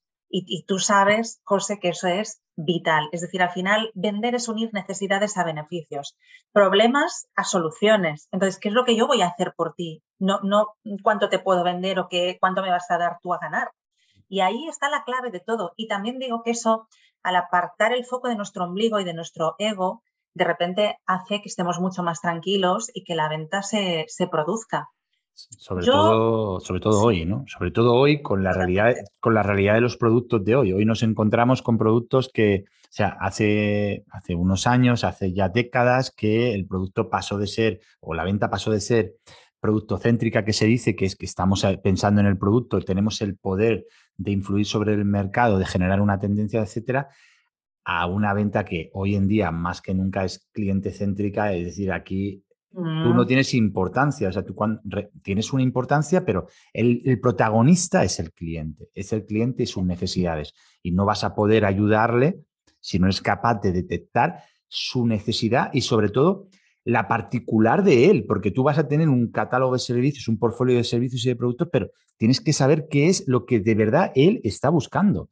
Y para mm. eso tienes que escucharlo, tienes que escucharlo, pero en amplitud, que te cuente, que vea, y, desde ahí y desde esa experiencia profesional que tú tienes, ya vas a ser capaz de detectar qué producto de tu portfolio es el que mejor se adapta a ese cliente. Pero si no lo escuchas, si tú vas con tu ahí, con tu eh, pitch de ventas y tus características y tus atributos de producto y tal, y, a lo mejor dices, bueno, es que mm, eh, mm, si no sabes lo que quiero, ¿no?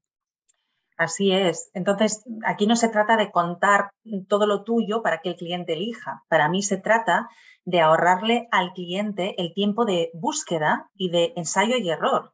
De ahora compro esto y quizás no era lo que más me convenía y a lo mejor he acabado perdiendo dinero y perdiendo tiempo en esa búsqueda. Entonces, de lo que se trata es que tú me cuentes y yo no, tenga, no tema hacerte todas las preguntas que yo necesite, porque al final, si es que a todo el mundo nos gusta que nos pregunten, si es que esta es otra cosa, o sea, no hay nada más bonito y que te haga sentir más importante, ¿no? Como hoy tú me estás haciendo sentir a mí. Entonces, de repente, ¿qué es lo que sucede? Que mm, ese cliente, si está hablando el yo te diría que el 90% del tiempo, ¿no? Tiene que estar hablando el cliente, porque entonces tú ya en tu cabeza estás viendo qué es lo que se le adapta y él sentirá que cuando tú le dices esto es lo que mejor te encaja, sentirá que es verdad porque le has escuchado. Y al eh, final nos enamoramos de quien nos escucha. hay una tendencia en el mercado de, compañeros que se dedican a la formación, a la divulgación alrededor de las ventas, a hablar de que la venta eh, hay que mm, dignificarla, ¿no? Hay, hay, compañeros que hablan en esos términos. A mí no me gusta mucho, respeto totalmente que esa sea la opinión que tienen y el trabajo que quieran hacer, pero a mí yo siempre pienso que la venta lo que hay que hacer es profesionalizarla. ¿Y por qué te digo esto? Porque precisamente lo que suele haber detrás de un vendedor que lo que hace es hablar, hablar, hablar, hablar de su producto, suele ser carencia formativa, suele ser inseguridades.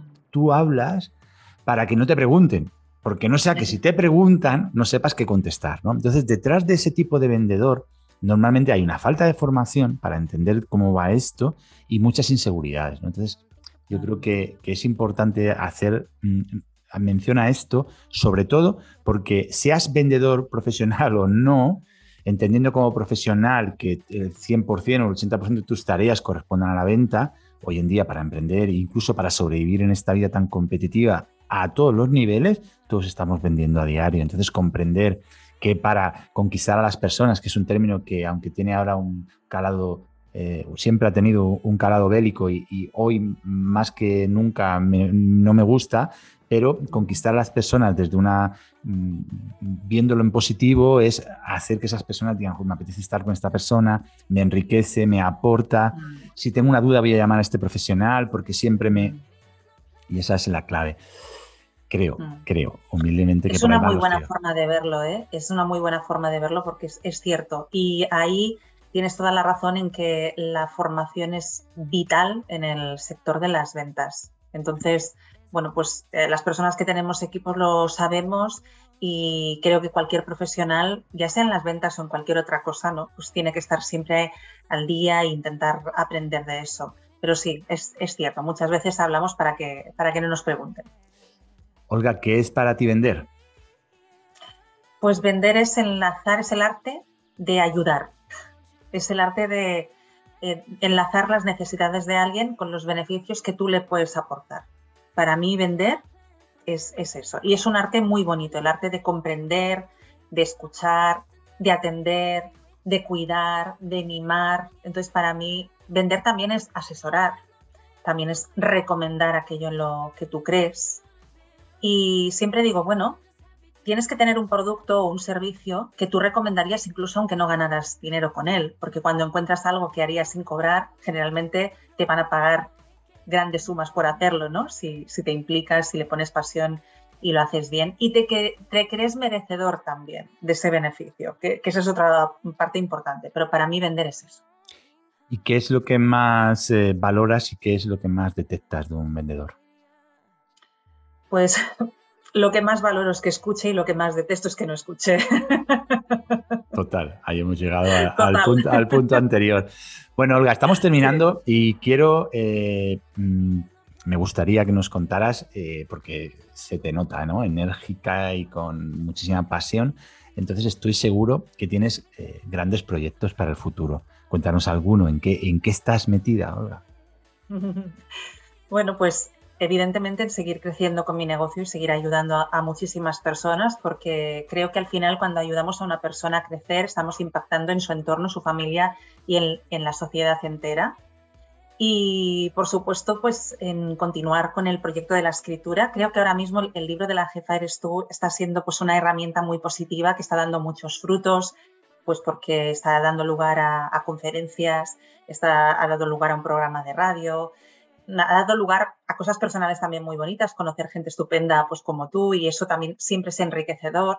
Pero bueno, mm, creo que ya tengo un par de ideas para dos libros más, es decir, que, que ahí vamos a continuar yo creo con esa vía. Y también ahora estoy trabajando en un cuaderno de ejercicios para poder hacer todos los ejercicios que yo propongo en el libro, que al final es un libro que da mucho lugar a la reflexión. Yo decía que quería como dejar reflexiones abiertas y eso está pasando también en las conferencias. Es como que mm, dar que pensar, porque yo te puedo aportar ideas, experiencia, pero al final las soluciones a tu propio caso las tienes tú. Entonces, que sea un libro que te impulse a pensar. Entonces me di cuenta de que en muchas conferencias era como que ya había ganas de hacer esos ejercicios y de ponerlos por escrito. Y ahora lo siguiente va a ser un cuaderno de ejercicios para que sea mucho más fácil pues organizar toda esa reflexión que el libro genera. Pero bueno, estoy segura de que van a haber muchos proyectos más porque los emprendedores no paramos nunca. Muy bien, muy bien, muy bien. Qué energía. Además que tiene que ser así. Tiene que ser así porque aquí estamos, como hemos dicho antes, de paso y tenemos que sacarle el máximo partido. Eso es. Ah, Olga, ¿hay algún referente, alguna persona, algún mentor que en tu vida haya significado mucho, te haya aportado mucho, sea para ti muy especial? Sí, mm, hay mentores que yo he tenido a lo largo de, mi vida y que he tenido la suerte de, que me acompañaran. Y mira, te voy a poner un caso mm, muy concreto, porque es una persona que hace muchos años que no veo, pero le llamábamos el maestro y era eh, un guitarrista italiano de Cerdeña que venía a hacer un stage musical de estos en, en Cataluña, donde yo estoy, ¿no? Pues estábamos en la provincia de Lérida, en una universidad muy antigua eh, de Cervera que hay, y venía gente de todo el mundo. Y yo recuerdo que era una persona que era un líder en sí mismo, porque había una gran diferencia entre, por ejemplo, los que tocaban el violín, los que tocaban el piano y los guitarristas, pero era por el líder que teníamos.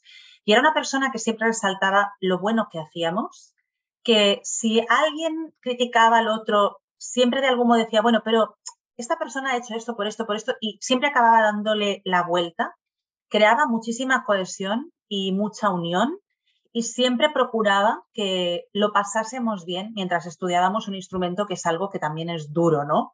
Que, que nos jauja, que hay que ser muy disciplinado, como decíamos antes. Entonces, a mí, todas estas claves en su forma de actuar, hacerte disfrutar, siempre cohesionar el grupo, em, tener esa capacidad de darle la vuelta a todo en positivo, a mí se me quedaron grabadas y creo que lo apliqué en mi carrera musical y lo he aplicado después en las ventas y en los negocios. Muy bien. Esos referentes te acaban marcando. Se llamaba Armando Marrosu, por cierto, que no te he dicho el nombre. Armando Marrosu. Fantástico. Eh, con el fin de conocerte mejor, Olga, eh, recomiéndanos una película, un libro y una canción. O recomiéndanos o dinos cuál es la que más te gusta a ti. Dale. Pues mira, como, como libro, voy a decir La historia interminable de Michael Ende porque es un, es un libro que mucho más allá de ser un libro de fantasía y de aventuras, creo que tiene muchísima esencia, que es una reflexión acerca de la vida y que merece muchísimo la pena leer y leer entendiendo todo lo que hay detrás. Entonces creo que lo pueden leer gente de muchísimas generaciones y que tiene mucho contenido. Como película, porque estoy muy atada a vivir el presente y porque me encanta también la poesía, voy a decir El Club de los Poetas Muertos, que es una película, pues también, ¿no? Está, está todo en, la década de los 80-90, porque yo soy nacida en el 80, pues yo creo que también es, como una oda a aprovechar el momento, a vivir de lo que uno quiere, a, aquello que le apasiona, a pesar de que los demás a veces sientan que una vida gris va a ser más cómoda o más segura. Y como canción, yo que soy una enamorada del jazz y de hecho canté jazz durante mucho tiempo, pues voy a decir On the Sunny Side of Street, eh, que aunque la cantaron muchísimos intérpretes, la interpretaron pues también pues cantantes, instrumentistas, eh, quizás quien la, más, quien la popularizó más fue Louis Armstrong. Y a mí esa canción me encanta porque al final es eh, que hay que caminar siempre por el lado soleado de la calle, ¿no? Y ver las cosas en, en positivo y saber aprovechar lo bueno que tiene cada momento. Así que te dejo con esas tres recomendaciones. Las dos primeras las conozco muy bien. La, canción no, pero la buscaré para escucharla y, sobre todo en esa versión de, jazz y, intentaré eh, captar, que será difícil. La recomiendo. no, tengo esa sensibilidad musical, pero seguro que es fantástica. Olga, para ya terminar del todo, ¿qué le dirías si te pudieras comunicar con, eh, con, Olga, con Olga cuando tenía 20 años, ¿qué le dirías? ¿Qué aprendizaje es el, más importante que llevas hasta el momento? ¿Qué, le compartirías con el fin, lógicamente, de, servir un poco de, aportar claridad ¿no? a la juventud? Pues mira, yo te diría que, es verdad curiosa, ¿eh? pero que me siento mucho mejor ahora que cuando tenía 20 años en todos los sentidos. Ahora tengo 42, que yo siempre digo que, yo siempre digo la edad, pues como muy orgullosa porque me siento muy orgullosa. Pero a la Olga de 20 años sí que le diría que no se preocupase tanto por el futuro, porque no, no, no en ese sentido, sino en el sentido de que sufrir o angustiarse no sirve para nada. Sí sirve apasionarse, creer en lo que uno va a hacer, pero que la angustia nunca es buena y que al final, eh, si uno le pone pasión a las cosas, las cosas van a salir. Eso es lo que le diría concretamente a la Olga de 20 años, porque siempre estaba como muy angustiada. Eras la hermana mayor, ¿no? Sí. Bueno, sabes que hay ahí cierta ciencia, ¿no? Alrededor de los hermanos mayores. Yo también soy el hermano mayor. Siempre hay cierta ciencia que, respalda un poco, no sé, esa parte de responsabilidad que no sé, no sé, muy bien de dónde viene, que nos cargan a, mm. los, a los hermanos mayores y que probablemente, y más con la historia que nos has contado de fallecimiento de tu padre y demás, pues te cargó esa responsabilidad, esa tensión ¿no? con la que viviste aquellos años. Pero bueno, hoy estás aquí por cómo viviste y cómo sentiste aquella época y, cómo supiste aprovechar todo ese talento que tienes. Olga, quien quiera conocerte más, quien quiera eh, comprar tu libro, que es bastante fácil, pero quien mm. quiera acceder a, tu a, tus perfiles, a tu web, a todo, a todo tu bio, ¿dónde te pueden encontrar? Pues mira, el libro está en Amazon, La jefa eres tú, eh, pueden encontrarme en Instagram, que es quizás la red social que más muevo. Estoy también en LinkedIn, en Twitter, en Facebook, etcétera. Pero e, en Instagram es donde más cositas comparto, que es Olga Jiménez Montané, que es mi nombre y mis dos apellidos. Y luego en mi página web, las tres www.lajefarestu.com, pues allí van a encontrar información de los eventos que organizo. Pueden encontrar también, además del libro, que les dirige directamente al link de Amazon, Allí pueden encontrar pues, el libro con distintos packs que llevan también una camiseta, eh, que es muy chula. La verdad que está teniendo mucho éxito porque pone Girl Boss y es muy combinable, le está gustando muchísimo a todas las chicas. Y incluso packs que llevan libretitas para poder hacer apuntes del libro, etcétera, que están muy bonitos para regalar. Y también las mentorías. Si alguna persona pues, eh, quiere que yo la ayude a nivel más individual, también a través de la página web y además allí también encuentran los enlaces a mi canal de YouTube o Spotify, que es La Jefa Eres Tú, o incluso si hay alguna mujer, que porque estamos intentando darle relevancia a las mujeres en la radio, porque nos dábamos cuenta de que los hombres suelen ser más participativos en eso y estamos un poco ayudando a que las mujeres vengan más en el programa La Jefa Eres Tú que tengo los viernes. Si hay alguna persona que quiere venir a participar, también me puede contactar para poder eh, participar en el programa de radio. Yo les invito a que vean la web, echen un vistacito, encontrarán también las apariciones en prensa que ha tenido la jefa Eres tú y bueno, pues pasarán un, ratito agradable y por supuesto que estoy abierta a que cualquier persona me escriba un mensaje, me mande un mensajito por Instagram, que a veces me dicen, creía que no ibas a contestar. Yo soy rápida contestando y, me encanta atender a todo el mundo. Bueno, eres muy generosa, yo lo puedo, puedo dar fe de tu generosidad en todos los sentidos y eres súper accesible y eso te, habla muy bien de ti. Eh, Olga, ha sido un placer. Yo solo puedo decirte que para mí ha sido todo un lujo tenerte aquí. Creo que, eres una persona a la que hay que seguir de cerca.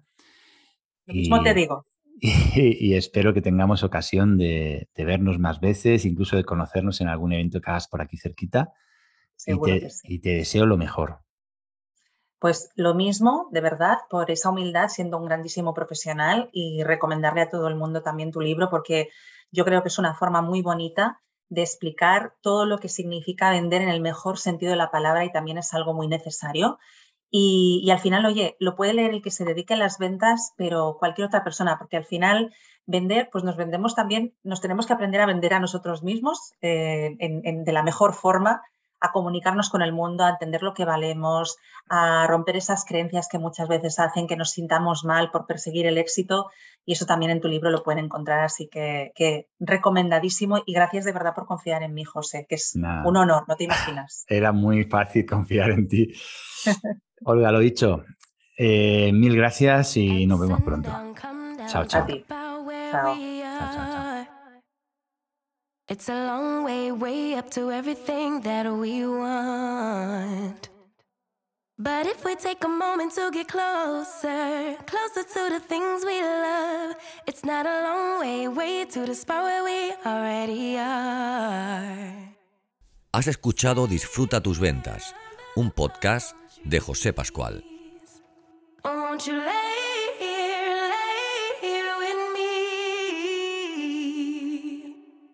Baby, there's no plan for the wicked. There is no goal for the longing heart. Just another day to be with you. When everything ends, it's a brand new start. Baby, there's no plan for the wicked. Darker are the days for the bitter ones. Baby, I'm just happy to be with you. No plan for the wicked. In our kingdom, kings fall, dropping like little flies. There's a price to pay to get enough things we want. But if we take a moment to get closer, closer to the things we need, we wouldn't need them, need that, looking at the things we have. Stay here under the palm trees. Won't you lay here, lay here with me?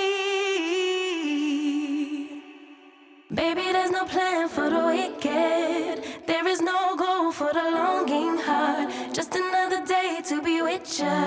When everything ends, it's a brand new start. Baby, there's no plan for the wicked. Darker are the days for the bitter ones. Baby, I'm just happy to be with you no plan for the weekend.